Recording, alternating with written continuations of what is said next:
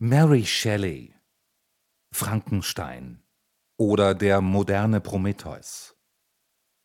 Einführung Eine der philosophischen Hauptfragen, die diskutiert wurden, war die nach dem Ursprunge des Lebens und ob es je möglich sei, ihm auf den Grund zu kommen.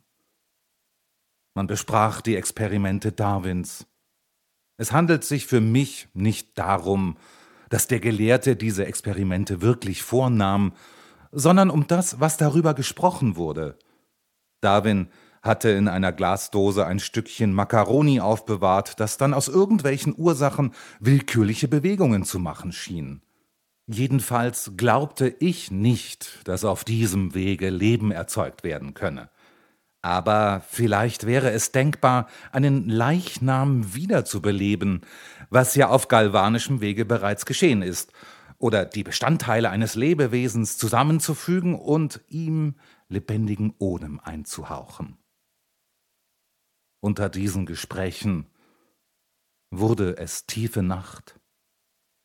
Als ich mein Haupt auf die Kissen bettete, konnte ich nicht einschlafen. Ein halb schlummerndes Nachsinnen bemächtigte sich meiner. Fantastische Bilder tauchten ungebeten vor mir auf und erreichten einen selten hohen Grad von Lebendigkeit. Ich sah mit geschlossenen Augen den bleichen Jünger der schrecklichen Wissenschaft vor dem Dinge knien, das er geschaffen. Ich sah das schreckliche Zerrbild eines Menschen ausgestreckt daliegen, und dann sich plump maschinenmäßig regen. Furchtbar müsste es auf den Menschen wirken, wenn es ihm gelänge, den Schöpfer in seinem wunderbaren Wirken nachzuahmen. Der Erfolg müsste den Künstler aufs tiefste erschrecken, so dass er entsetzt der Stätte seiner Arbeit entflieht. Er müsste hoffen, dass der schwache Lebensfunke, den er entzündet, sich selbst überlassen wieder erlösche dass das Ding, dem er eine Art Leben eingehaucht, wieder in die Materie zurücksinke.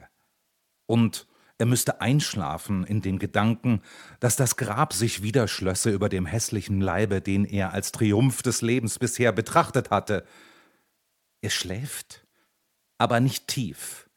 Er öffnet plötzlich die Augen.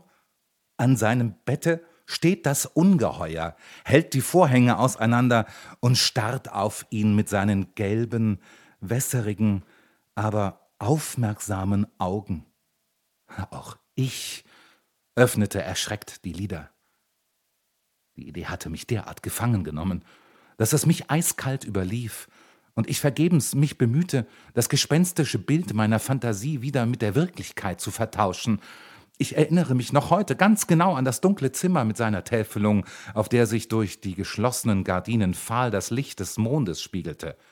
Ich wusste, dass draußen spiegelglatt der See lag und die Alpen ihre Häupter starr zum Himmel erhoben, aber trotzdem konnte ich meines Fantasiegebildes nicht ledig werden. Ich musste versuchen, an etwas anderes zu denken. Da fiel mir meine Gespenstergeschichte ein, meine unglückselige Gespenstergeschichte. Wie ein Licht flammte es in mir auf. Ich habe sie. Was mich erschreckte, soll auch andere erschrecken. Ich habe nur den unheimlichen Halbtraum jener Nacht zu beschreiben. Anfangs dachte ich daran, nur eine kurze Erzählung zu schreiben.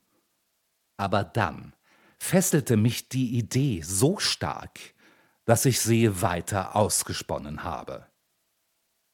Und nun, du unheimliches Kind meiner Muse, gehe hinaus und wirb dir Freunde.